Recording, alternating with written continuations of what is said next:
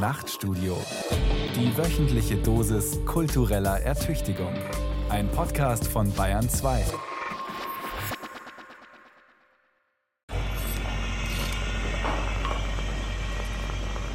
Eine riesige Halle. Kaltes Licht. Männer in weißen Kitteln und Gummihandschuhen beugen sich über Mikroskope. Unter den Mikroskopen Petrischalen. Eine Brut- und Normzentrale in der schönen neuen Welt von Aldous Huxley. Hier werden Menschen gezüchtet, hergestellt. Die großen, schönen, intelligenten Alphas und Betas, die zukünftigen Führungskräfte und die gedrungenen, geistig zurückgebliebenen Gammas, Deltas und Epsilons, die später einfache Tätigkeiten verrichten werden.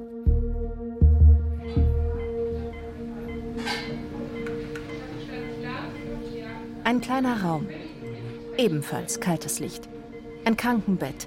Ein Bildschirm an der Decke befestigt. Ein Computer.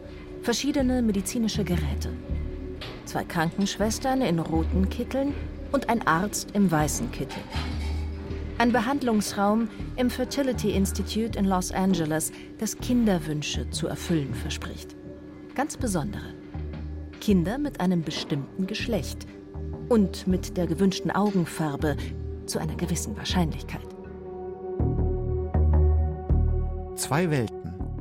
Die Dystopie, die Horrorvision einer durchrationalisierten, totalitären Welt. Die Realität einer fortschrittsgläubigen, individualistischen Gesellschaft. Zwei Welten, die verschiedener nicht sein könnten. Und die doch eines eint – der Glaube an die unbegrenzte Macht des Menschen, die Welt nach seinem Willen zu gestalten, sogar den Menschen selbst. Um eins klarzustellen, Kinderwünsche zu erfüllen ist damit nicht gemeint. Sondern das Kind nach Wunsch. Das Geschlecht und die Augenfarbe der eigenen Kinder bestimmen zu wollen, öffnet das Tor zum gemachten Menschen, zur Utopie eines von Krankheit befreiten, verbesserten Menschen oder doch zur Dystopie einer durchrationalisierten, totalitären Welt?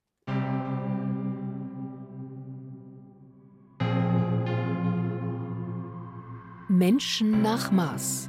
Die schöne neue Welt der Designbabys von Hardy Funk.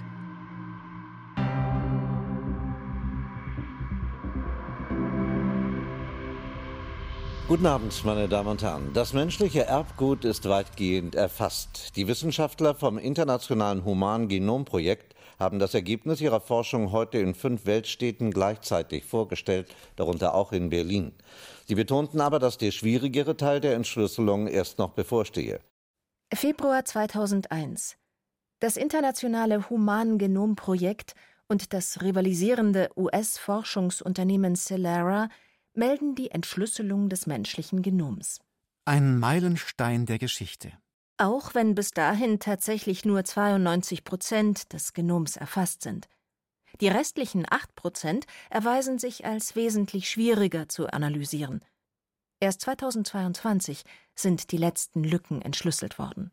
25.500 Gene sind identifiziert, rund 3 Milliarden Basenpaare analysiert, die menschliche DNS ist lückenlos kartografiert.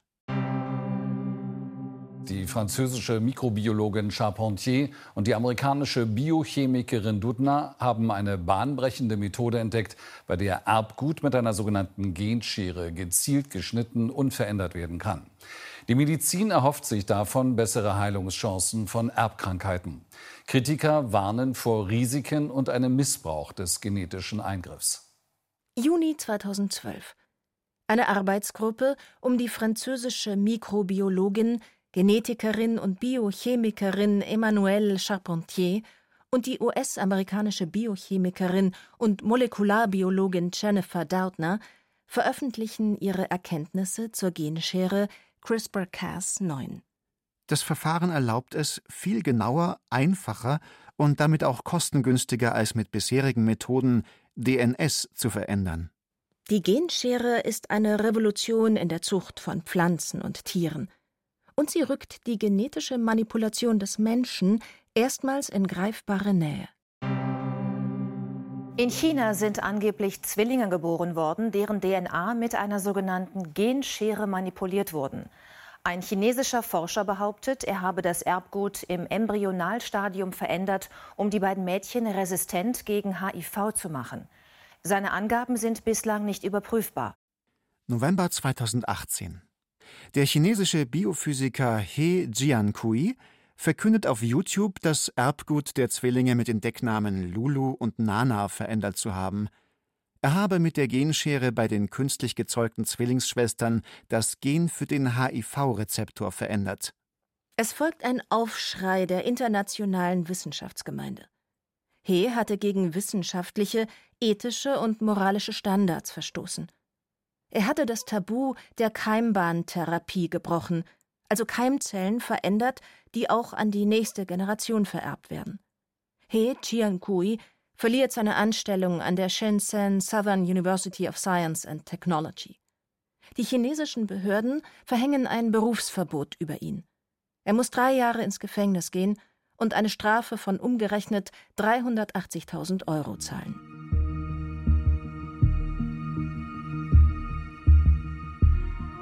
He Jiankui wollte die Zwillinge Lulu und Nana gegen HIV immun machen und so vor einer schwerwiegenden Krankheit bewahren. Er wollte also nur das Beste für die Zwillinge. Das sollte doch erlaubt sein. He hat gegen den internationalen Konsens verstoßen, genetisch veränderte Embryonen auf keinen Fall austragen zu lassen. Sein Eingriff ist bei beiden Zwillingen fehlgeschlagen, weil er nicht die gewünschte Mutation, sondern nur ähnliche Mutationen erzeugt hat. Und es ist nicht einmal sicher, dass diese auch vor HIV schützen. Die Zwillinge könnten nun außerdem gegen andere Viren anfälliger sein. All diese Risiken ist er bewusst eingegangen. Zudem hat er die Eltern wohl nicht ausreichend über alle Risiken und Alternativen aufgeklärt. Okay, dann unabhängig von Hees Experiment. Angenommen, die Methode ist gut genug erforscht und liefert mit großer Zuverlässigkeit die gewünschten Ergebnisse, sollte es dann nicht erlaubt sein, Krankheiten mittels genetischer Manipulation zu verhindern? Intuitiv würden die meisten Menschen wahrscheinlich sagen, ja klar. Schaut man genauer hin, ist das aber nicht so eindeutig. Zumindest bei Eingriffen, die jetzt schon möglich sind. Der Auswahl von Embryonen oder einer Abtreibung. Deshalb sollte man auf die Motivation hinter solchen Entscheidungen schauen, sagt die Medizinethikerin Nicola Billa Andorno. Sie ist Professorin für biomedizinische Ethik an der Universität Zürich. Ich denke, ein wichtiger Ansatzpunkt ist vielleicht schon mal die Frage nach der Motivation, oder? Warum denke ich daran, sei es jetzt im Fall der Präimplantationsdiagnostik, einen Embryo auszuwählen und einen anderen nicht? Warum denke ich daran, vielleicht eine Schwangerschaft zu beenden? Beim Embryo oder Fötus mit bestimmten Merkmalen.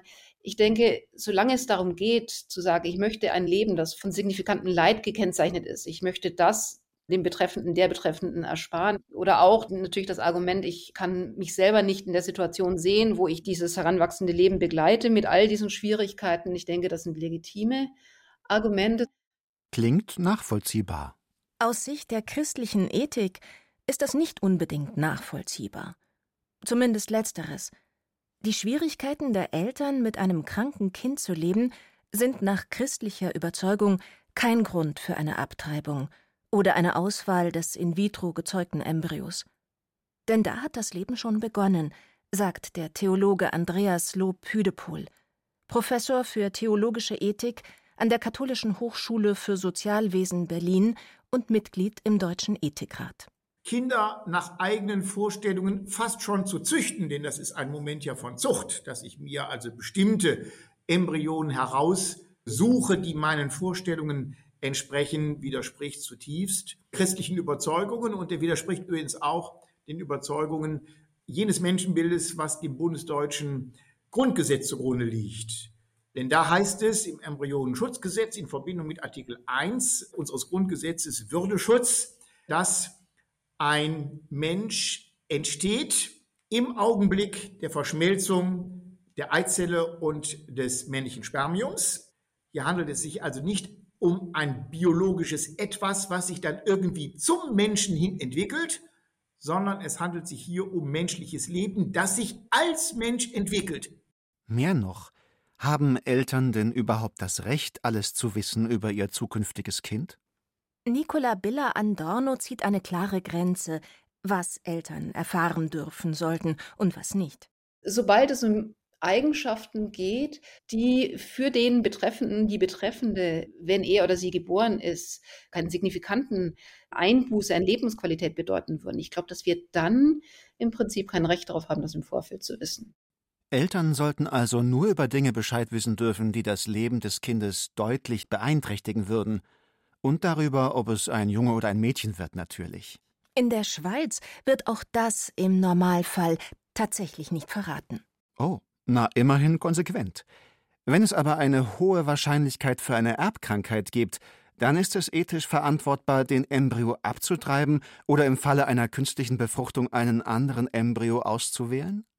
Nicola Billa Andorno sagt nicht, dass das immer die Entscheidung sein muss. Aber sie ist der Meinung, die Entscheidung im Fall einer Erbkrankheit sollten die Eltern treffen dürfen. Es gibt in der Frage keine einfache Antwort auf der individuellen Ebene. Auf der politischen Ebene denke ich, es ist durchaus zulässig, ein solches Wahlangebot zu machen. Also die Möglichkeit, auf Down-Syndrom testen zu lassen, halte ich durchaus für zulässig. Auf Down-Syndrom testen lassen? Bei diesem Bluttest wird einer schwangeren Mutter Blut abgenommen und das im Blut enthaltene Erbgut des Kindes analysiert. Es wird auf das sogenannte Down-Syndrom, also Trisomie 21, getestet. Aber auch auf die schwerwiegenderen, aber selteneren Trisomien 18 und 13. Menschen mit Down-Syndrom haben eine verlangsamte motorische, geistige und sprachliche Entwicklung. Etwa die Hälfte der Betroffenen leidet an einem Herzfehler, es gibt ein erhöhtes Risiko für Fehlbildungen im Magen-Darm-Trakt und für Hör- und Sehstörungen. Bei einer Trisomie 18 oder 13 sterben die Kinder häufig schon im Mutterleib oder haben so schwere körperliche Fehlbildungen, dass sie nach der Geburt nur wenige Wochen überleben können. Die meisten Menschen entscheiden sich nach einer Trisomie 21 Diagnose für eine Abtreibung. Obwohl die Menschen ein glückliches Leben führen und im Schnitt 60 Jahre alt werden können. Anders als bei den Trisomien 18 und 13 greift die Verhinderung von Leid hier also nicht unbedingt als Argument. Das betont auch der Theologe Andreas Lob Hüdepohl. Wir wissen, dass natürlich Menschen, die in dem sogenannten Spektrum der sogenannten Trisomie 21, dass sie natürlich ein glückliches Leben führen, dass Eltern mit diesen Menschen ein glückliches Leben führen. Und wir wissen, Millionen von Menschen, Kinder werden unglücklich, wenn sie eben genau mit diesen Eltern groß werden. Ja, das wissen wir auch. Nicht? Und umgekehrt erfreuen sich auch nicht alle Eltern an ihre genetisch vielleicht sogenannte makellosen Kinder. Aber wie wäre es, wenn die einzige Alternative nicht Abtreibung, sondern Genmanipulation hieße? Wenn also die Trisomie 21 vor der Geburt korrigiert würde? Natürlich ist das absehbar nicht möglich und könnte auch nur bei einer künstlichen Befruchtung geschehen. Auch eine Veränderung ihrer Gene würden die betroffenen Menschen in der Regel wohl nicht befürworten. Trisomie 21 Menschen, die würden sehr deutlich sagen, mit Verlaub, wie kommt ihr eigentlich darauf, uns genetisch verändern zu wollen? Denn das heißt ja, dass wir nicht perfekt sind, also dass wir nicht ebenbürtige Menschen sind. Das Gleiche gilt übrigens für gehörlose Menschen. Auch sie würden einer Veränderung ihrer Gene nicht unbedingt zustimmen. Denken Sie an die Gehörlosengemeinschaft, die sagt, mit Verlaub, wir empfinden die Hörfähigkeit, ich überspitze jetzt mal, da gibt es also auch eine Tradition, die sagt, wir empfinden die Hörfähigkeit eigentlich ein Grauen. Wir müssen permanent den Müll hören. Und wir sind davor geschützt und wir haben eine eigene Kultur entwickelt, ja, eine eigene Gehörlosenkultur und wir würden nie akzeptieren die Auffassung, dass man sagt, Gehörlosigkeit gilt es zu verhindern.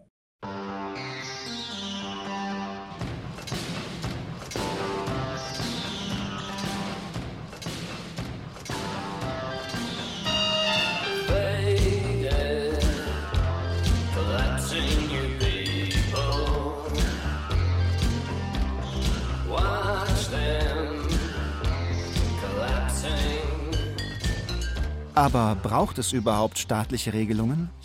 Können wir diese Entscheidung nicht, wie Nicola Billa Andorno vorschlägt, den Eltern überlassen? Einerseits ja. Andererseits gewinnen Entwicklungen, die die Politik nicht reguliert, schnell eine Eigendynamik. Auch dafür ist der Trisomie 21 Bluttest ein gutes Beispiel. Der Test reagiert auf eine Situation, die längst eingetreten ist, dass nämlich Menschen mit Trisomie 21, die natürlich eine völlige Überlebenswahrscheinlichkeit haben, die vermutlich ein genauso sinnerfülltes oder aber auch durch Leid bedrohtes Leben führen wie Sie und ich, dass die durch eine sogenannte Spätabtreibung dann tatsächlich eben getötet werden. Spätabtreibung heißt in der etwa 22., 23. Schwangerschaftswoche. Deshalb werden auch heute schon ohne Test nach den gängigen Regeln Etwa 95 Prozent der werdenden Menschen, die im Trisomie 21 Spektrum leben könnten, wenn sie denn dürften, werden abgetrieben. Das ist bereits schon das Ärgernis, sage ich ganz offen. Das ist ganz klar auch behindertenfeindlich. Der Bluttest wurde allerdings zunächst nicht von den gesetzlichen Krankenkassen bezahlt. Hier kam wieder das Argument, man kann es doch nicht den vermögenderen Frauen gestatten, aber denen, die das nicht bezahlen können, den verweigert man das. Nicht? Da merkt man, das ist Slippery Slope, das ist die schiefe Ebene. Wenn wir die einmal betreten, dann gibt es auch kein Halten mehr. Nach wie vor ist der Bluttest nur in begründeten Einzelfällen bei Schwangerschaften mit besonderen Risiken erlaubt und erfordert außerdem eine intensive ärztliche Beratung. Er könnte trotzdem dazu führen, dass, wie jetzt schon in Dänemark, bald auch in Deutschland 95 Prozent aller Menschen mit Trisomie 21 abgetrieben werden. Etwas, was zu Beginn dieser Entwicklungen wohl nur die wenigsten vorhergesehen hatten. Andreas Lob-Hüdepohl denkt den Bluttest aber noch in eine ganz andere Richtung weiter. Wir wissen, dass solche Bluttests mittlerweile schon viel, viel mehr auch identifizieren können. Das Geschlecht, Haarfarben und dergleichen, das wird also deutlich weiter ausgebaut werden. Und warum sollte man also einer Gesellschaft, die sagen würde, ich nehme jetzt mal ein völlig jeckes Beispiel. Rothaarige Menschen sind vom Teufel sozusagen, ja. Da merken Sie die kulturellen Vorstellungsmuster, die eine Rolle spielen. Und wieso sollten dann beispielsweise nicht auch andere unerwünschte Eigenschaften ausgeschlossen werden, wenn man das schon beispielsweise bei Trisomie 21 schon erlaubt? Das ist das Problem. Und Sie merken, das Problem liegt eigentlich viel früher als bei der Kassenzulassung.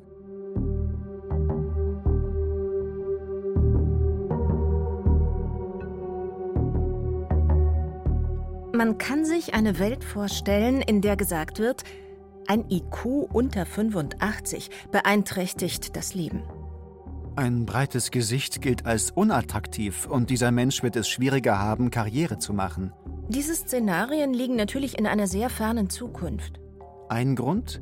Die CRISPR-Genschere, das zweifellos fortschrittlichste Verfahren, funktioniert noch lange nicht perfekt, sagt die Medizinethikerin Nicola Bella Andorno. Die Versuchung liegt nahe zu sagen, oh, das ist doch so einfach.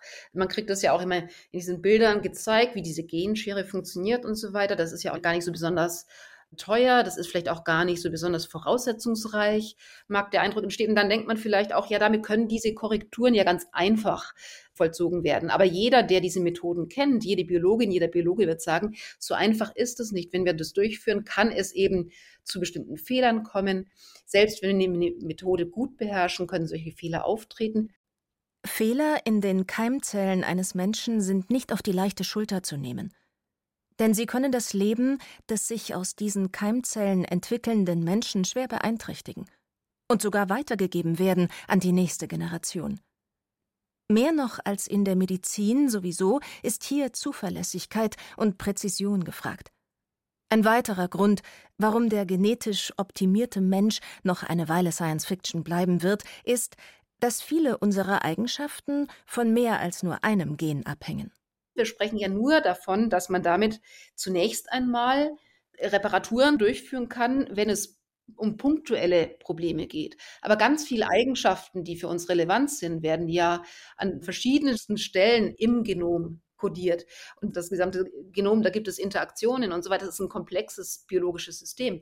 Und ich denke, dass wir vielleicht mit einem zu reduzierten Verständnis denken, oh, jetzt haben wir hier ein simples Tool, das ist auch noch günstig und damit kann ich rumeditieren, Cut and Copy und so weiter. Und wir dürfen die Komplexität von diesen Eingriffen nicht unterschätzen und damit auch nicht überrissene Erwartungen in so eine Methodik legen und denken, damit kriegen wir jetzt die Wunderkinder am Band produziert. Auch gesetzlich ist zumindest in Deutschland alles verboten, was Voraussetzung wäre für Designbabys und genetische Manipulation. Seit 1990 gilt in Deutschland das Embryonenschutzgesetz. Es legt fest, dass schon die befruchtete, entwicklungsfähige Eizelle als Embryo gilt. Es erlaubt die künstliche Befruchtung einer Eizelle nur für eine Schwangerschaft und zum Beispiel nicht zu Forschungszwecken. Es verbietet auch die künstliche Veränderung der Erbinformation menschlicher Keimbahnzellen, also die Genmanipulation. Und es erlaubt Präimplantationsdiagnostik nur in Ausnahmen. Bei Paaren, bei denen ein hohes Risiko einer schwerwiegenden Erbkrankheit besteht oder eine hohe Wahrscheinlichkeit für eine Tod- oder Fehlgeburt. Explizit verboten ist auch, das Geschlecht des Kindes auszuwählen. Denn das kann fatale Auswirkungen haben.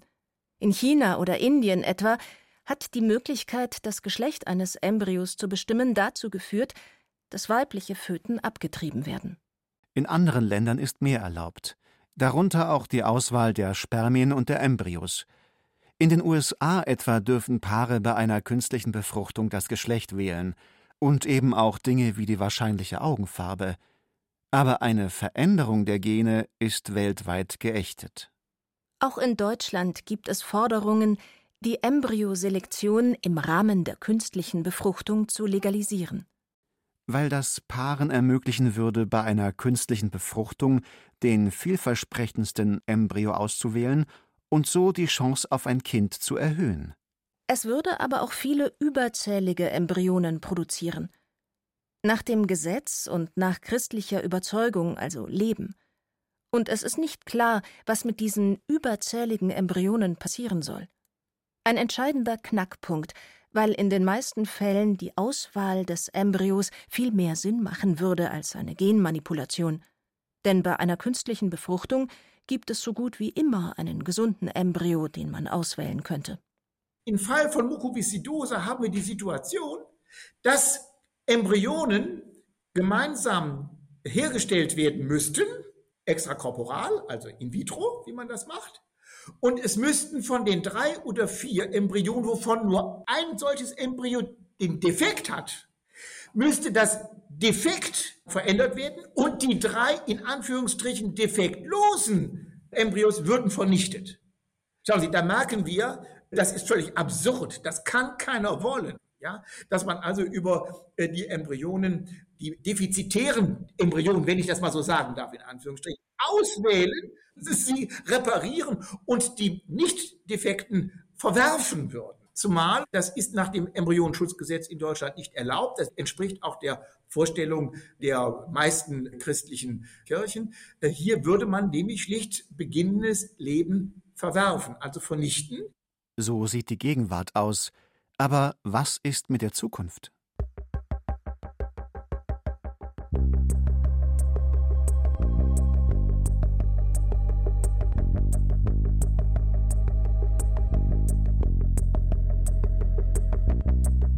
Auch in 100 Jahren sieht es wohl nicht ganz so aus wie in Aldous Huxleys Science-Fiction-Roman Schöne neue Welt.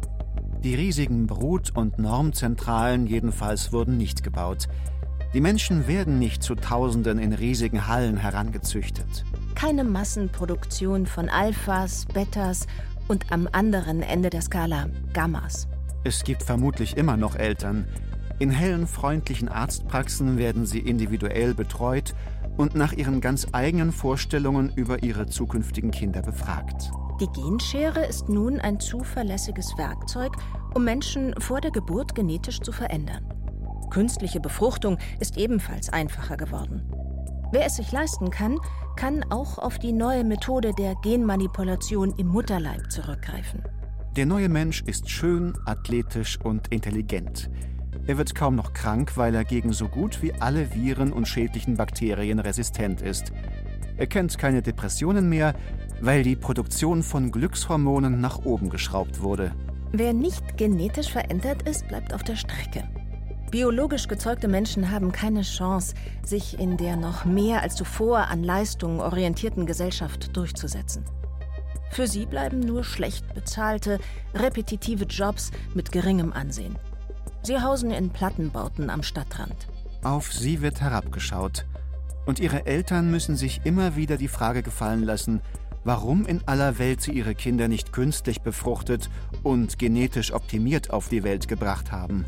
Es gibt Forderungen, diesen Biomenschen keine Sozialleistungen mehr zu zahlen. Schließlich hätten die Eltern in Kauf genommen, dass ihre Kinder in Armut leben. Derartiges unsolidarisches Verhalten sollte nicht von der Gesellschaft alimentiert werden. Menschen mit Behinderungen und Abweichungen von der Norm gibt es so gut wie nicht mehr. Damit sinkt auch deren Akzeptanz. Förderschulen schließen, barrierefreies Bauen und Integration sind aussterbende Begriffe. Der Druck wächst, dass jeder seine Kinder genetisch optimiert. Doch selbst wer diesem sozialen Druck nachgibt, muss befürchten, dass die Kinder später abgehängt werden. Denn nur reiche Menschen können sich die kompliziertesten und neuesten Genmanipulationen leisten.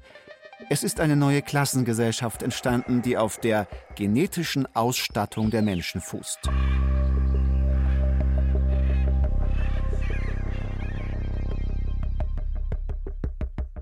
Die Welt wird schnell zur Dystopie, zu einer Schreckensvision, wenn man einmal das Feld der genetischen Optimierung betritt. Weil sich damit das Bild vom Menschen verändert. Kinder würden zu Konsumgütern, sagt die Medizinethikerin Nicola Billa Andorno. Das Ganze findet natürlich in einem enorm kommerzialisierten Umfeld statt. Da gibt es dann Rabatte auf äh, Bestellungen und so weiter. Man kann vielleicht den Preis verhandeln. Ich denke, das Ganze wird einfach sehr als Dienstleistung zum Konsumieren angeboten und damit kommt dann schon so ein bisschen die Frage, jenseits der Kommerzialisierung, der Kommodifizierung, also wird hier der Embryo als Konsumgegenstand, den man halt bestellt. Auch heute schon müssen Eltern, deren Kind durch künstliche Befruchtung gezeugt wird, tausende Euro Behandlungskosten zahlen. Das macht es aber nicht zum Konsumprodukt. Wo liegt der Unterschied? Der Theologe Andreas Lob Hüdepohl macht den Unterschied an der Menschenwürde fest und an dem Verhältnis, in dem Eltern und Kind zueinander stehen.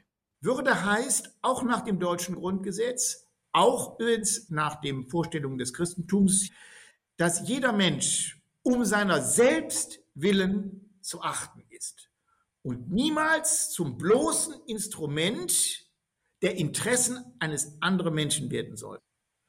Und ein Paar, ob ein klassisches Ehepaar, ob es eine Einzelperson ist, wie auch immer, das einen Embryo gezielt auswählt, wählt es ja aus, um die eigene Vorstellung eines besonders attraktiven Menschen zu erfüllen. In dem Fall wird der Embryo als werdender Mensch und seine Würde zum bloßen Mittel, zum bloßen Instrument der Erfüllung meiner Vorstellung eines guten, attraktiven Kindes gemacht.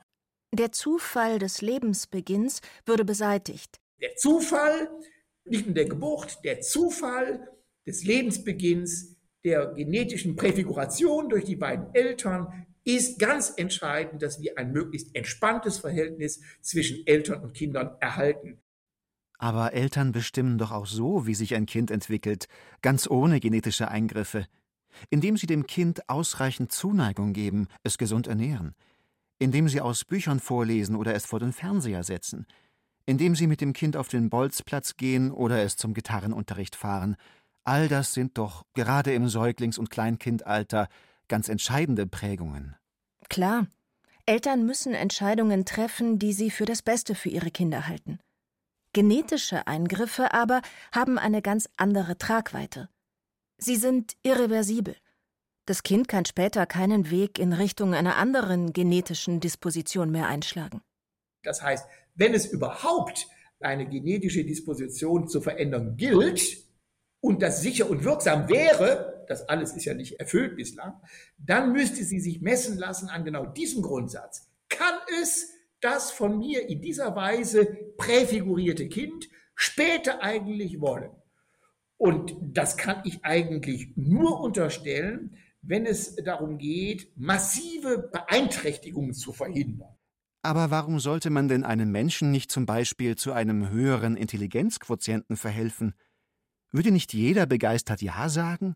den in bester Absicht für ihn oder sie handelnden Eltern danken? Wäre nicht jeder Mensch glücklich mit einem höheren IQ? Die Frage ist erstmal, ob die Unterstellung richtig ist. Ich kann nicht erkennen, dass Menschen mit einem höheren IQ tatsächlich glücklichere Menschen sind. Ich wüsste nicht, wie man das machen kann.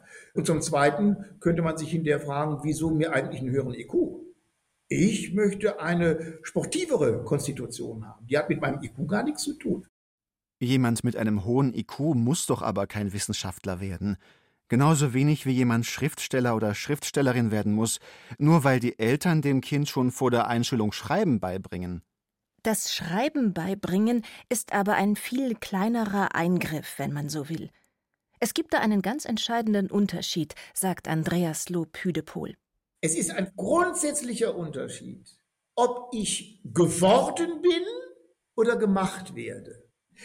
Wenn ich gemacht werde im Sinne von also höhere IQ oder sportivere oder nehmen Sie die Beispiele, die Sie wollen. Dann stellt sich immer die Frage, dass dann hinterher die Symmetriebedingungen, die wir unterstellen, wenn wir von gleicher Würde alle ausgehen, die kippen dann. Denn es gibt dann diejenigen, die gemacht wurden und diejenigen, die machen. Und unser gesamtes Menschenwürdedenken ruht auf der Unterstellung, dass es eine Symmetrie gibt, dass diejenigen mich selber nicht verantwortlich machen können hinterher für das, wie ich sie gezeugt habe, sondern dass es da eine Gleichheit gibt von Rechten und auch von Pflichten. Diese Symmetrie, diese Gleichheit von Rechten gibt es nur dank dem Zufall des Lebensbeginns. Und nur diese Symmetrie wahrt die Menschenwürde wenn das gang und gäbe würde, dass also die Eltern gezielt bestimmte Charakteristika eines Menschen fördern und dergleichen, ja, wie will ich dann ausschließen, dass ein Kind hinterher nicht kommt, hallo, Ihr habt mir zwar einen besseren IQ, aber mit meinem besseren IQ habe ich viel größere Zweifel an der Welt. Ich hätte aber lieber gerne eine bessere körperliche Konstitution gehabt, weil ich wollte nämlich immer schon Kajakschwimmer werden und dergleichen. Sie merken. Sobald wir also überhaupt diese Designüberlegungen, Stichwort Menschenbild, zulassen, dann fliegt uns das Ganze auseinander. Das ist keine rein christliche Position. Auch der Philosoph Jürgen Habermas wendet sich in seiner Schrift die Zukunft der menschlichen Natur gegen den gemachten Menschen, ganz ohne theologische Begründungen. Jürgen Habermas sagt, das Gewordensein muss bleiben. Der Zufall des Gewordenseins muss bleiben, weil wenn wir da machen, dann kippt sozusagen das Verhältnis zwischen dem Machenden und dem Gemachten. Den Befürwortern des gezüchteten, optimierten Menschen geht es jedoch nicht um solche Denkräume, sondern um konkrete Veränderungen des Körpers. Einige Strömungen des Transhumanismus und Posthumanismus haben den gemachten Menschen deshalb zu ihrem Leitbild erkoren. Denker wie Ray Kurzweil wollen den Menschen hinter sich lassen und sogar die Sterblichkeit besiegen. Allerdings setzen sie dabei weniger auf Genmanipulation als auf technische Verbesserungen – der Cyborg ist das nahe Ziel, der Upload des Bewusstseins in die Cloud das Endziel. Dahinter steckt ein Menschenbild, das den Menschen als Mangelwesen sieht und diese Mängel mit technischen Mitteln beseitigen will. Und das von Menschen träumt, die viel mehr können als Menschen bisher. Oh, Superman.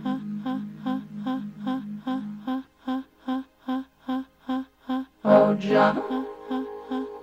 Ein sehr kaltes Menschenbild, in dem wenig Platz ist für die Akzeptanz eines Menschen so, wie er ist. Das aber schon eingesickert ist in das Denken unserer Zeit.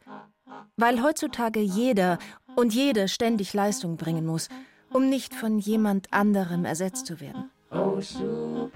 Weil unsere Gesellschaft suggeriert, wer nicht schön, klug und wohlhabend ist, sei selbst schuld.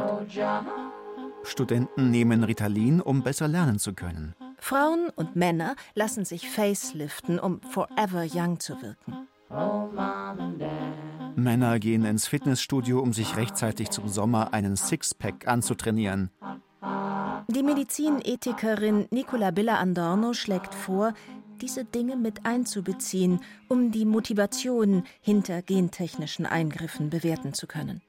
Darum denke ich, ist so wichtig, wenn man an so Technologien denkt, dass man auch mit berücksichtigt, in welchem Kontext werden diese Technologien eigentlich angewandt? Haben wir eine tolerante Gesellschaft? Haben wir eine Gesellschaft, wo man vielleicht durch eine übertriebene Medikalisierung hinein genötigt wird, bestimmte Technologien anzuwenden? Wie leistungsorientiert, wettbewerbsorientiert sind wir denn? Können wir auch zulassen, dass manche sich einfach ein Stück weit dieser starken Leistungsorientierung verweigern können, verweigern müssen, aufgrund ihrer physischen oder sonstigen Beschaffenheit?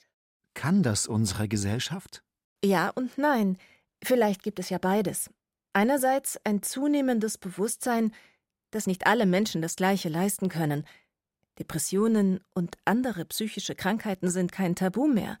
Antidiskriminierungsgesetze und inklusive Projekte fördern die Teilhabe unterschiedlicher Menschen.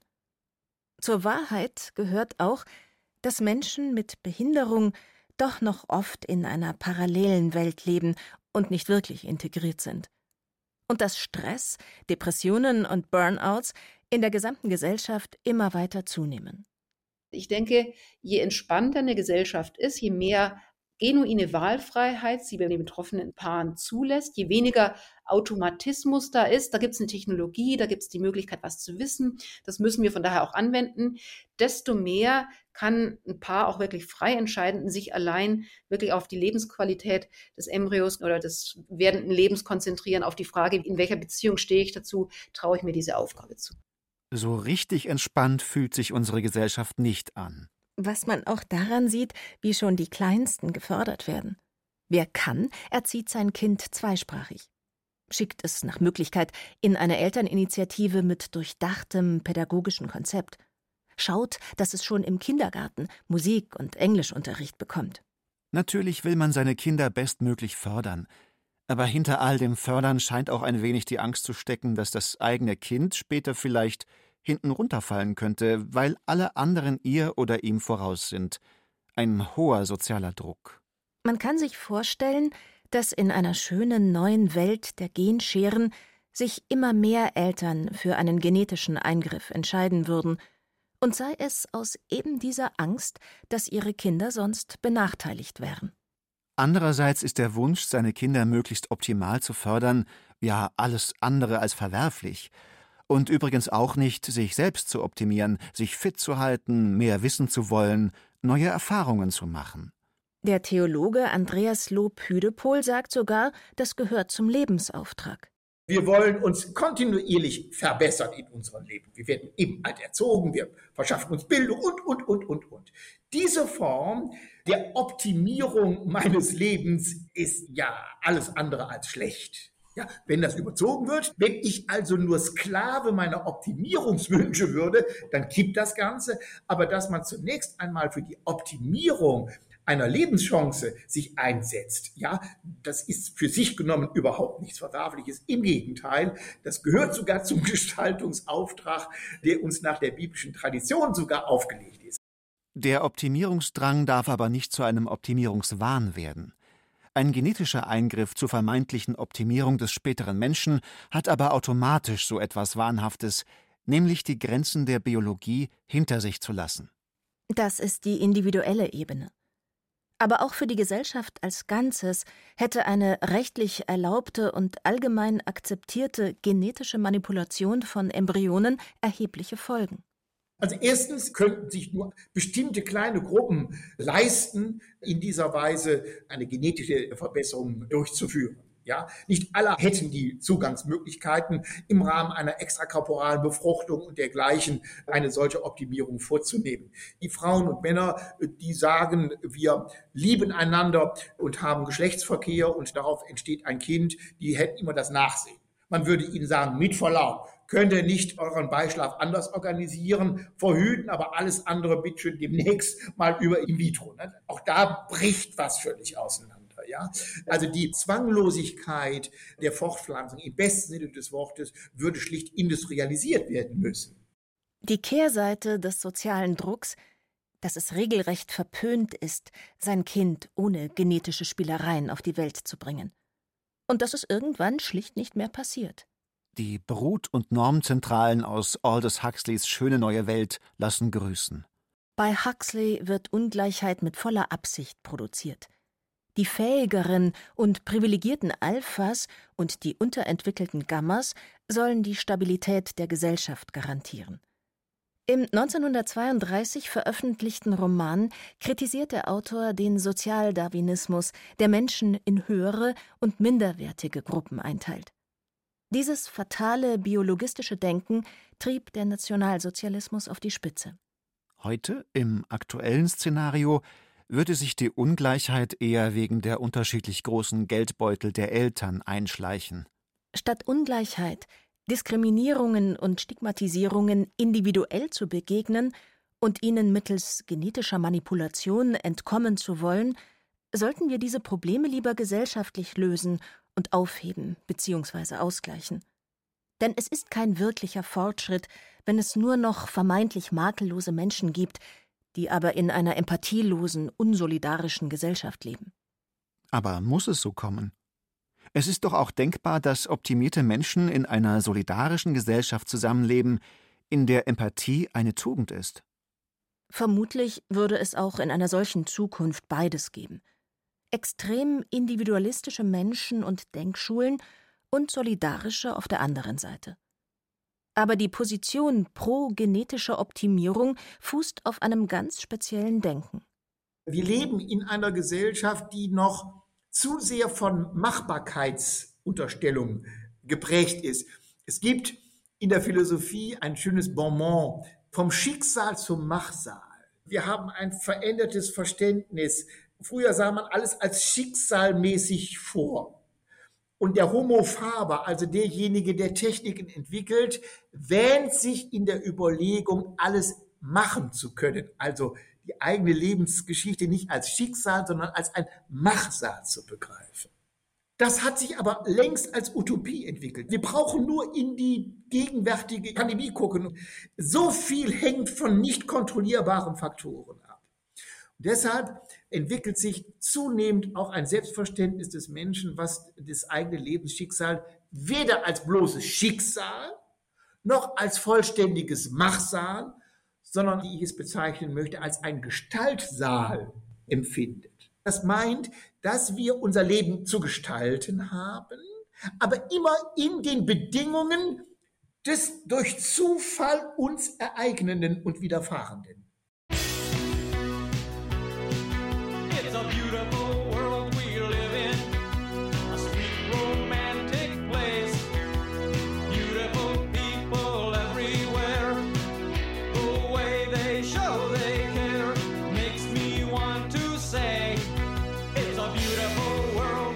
Aber erinnern wir noch einmal daran, all das ist noch sehr weit entfernt.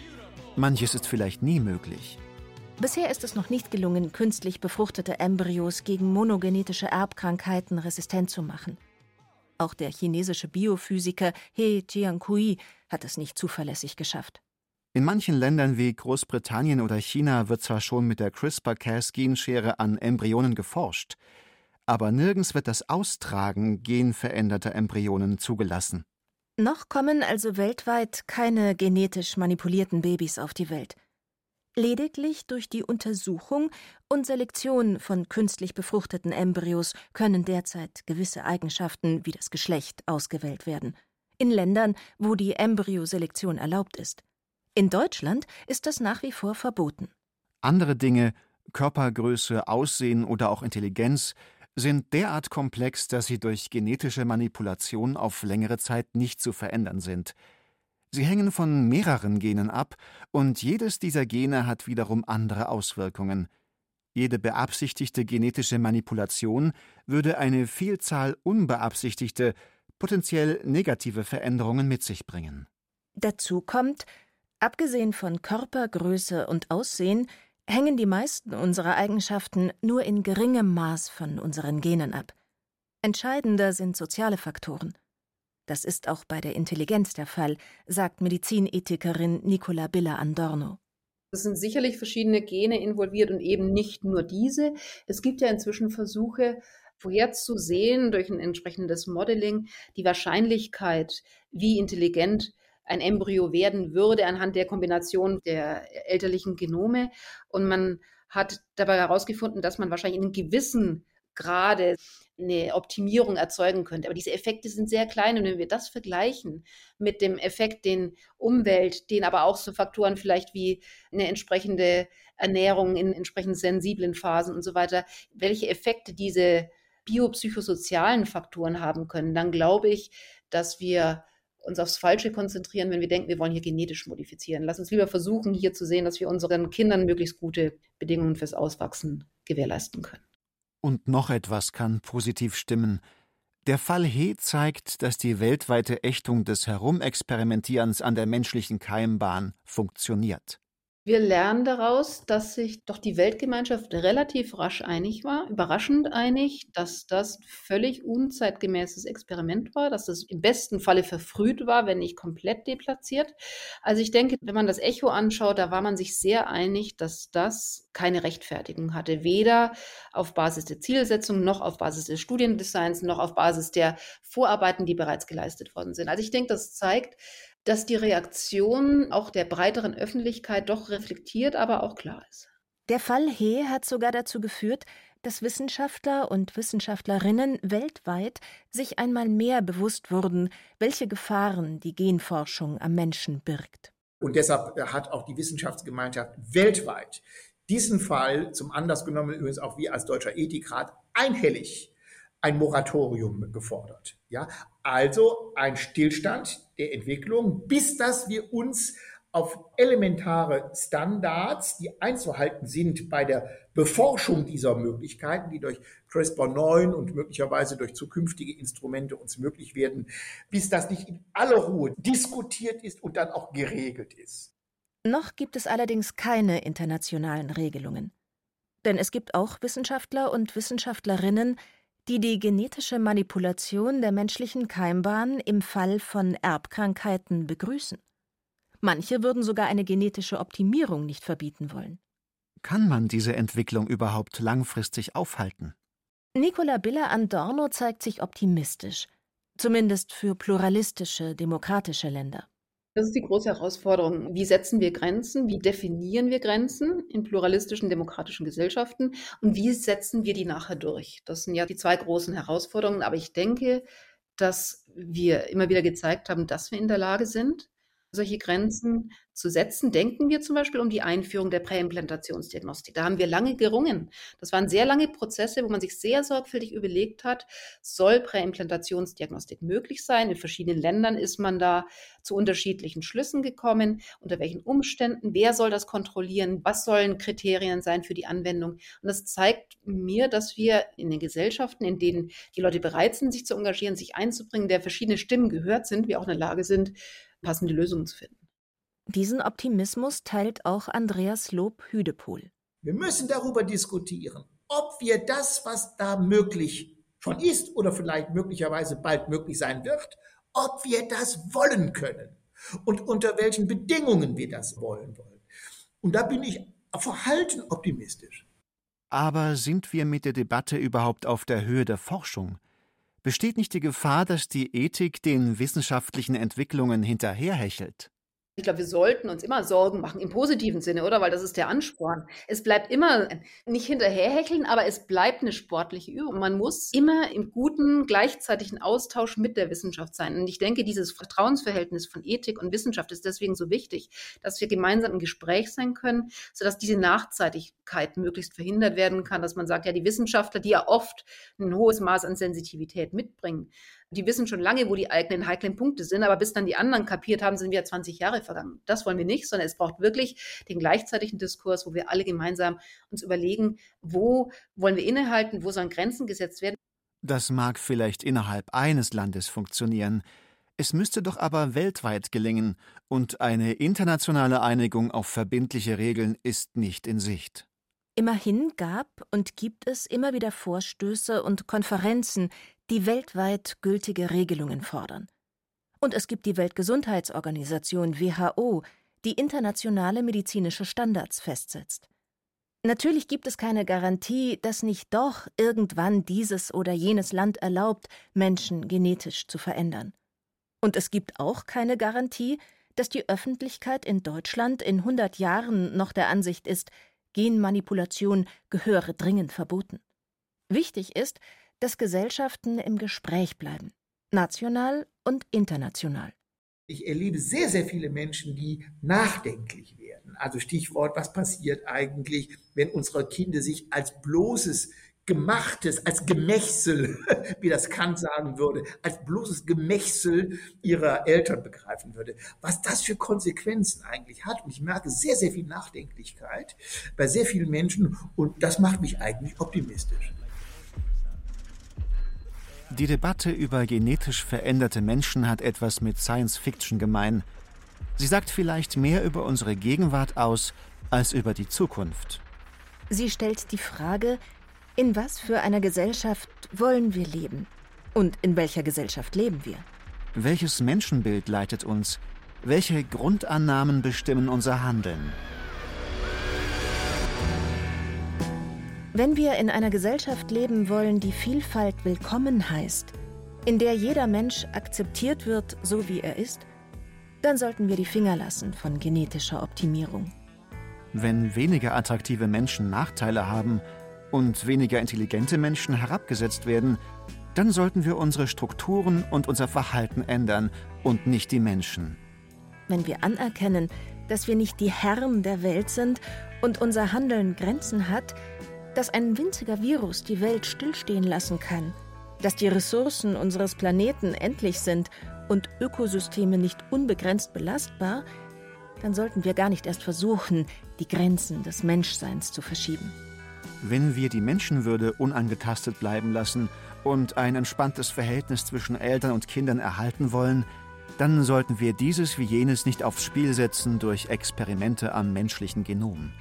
Wenn Menschen ein Leben voller Leid bevorsteht, können genetische Verfahren vielleicht helfen, unnötiges Leiden zu verhindern.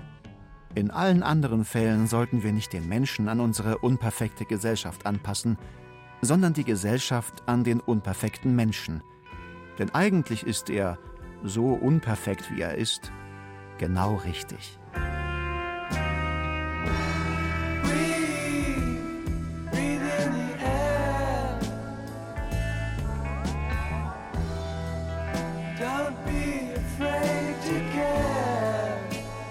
Menschen nach Maß.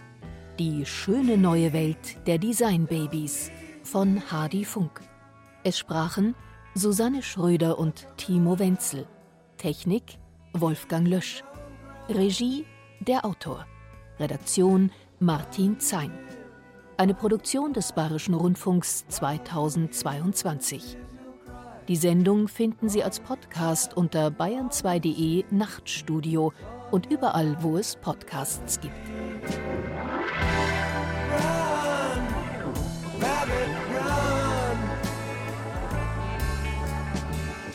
at home,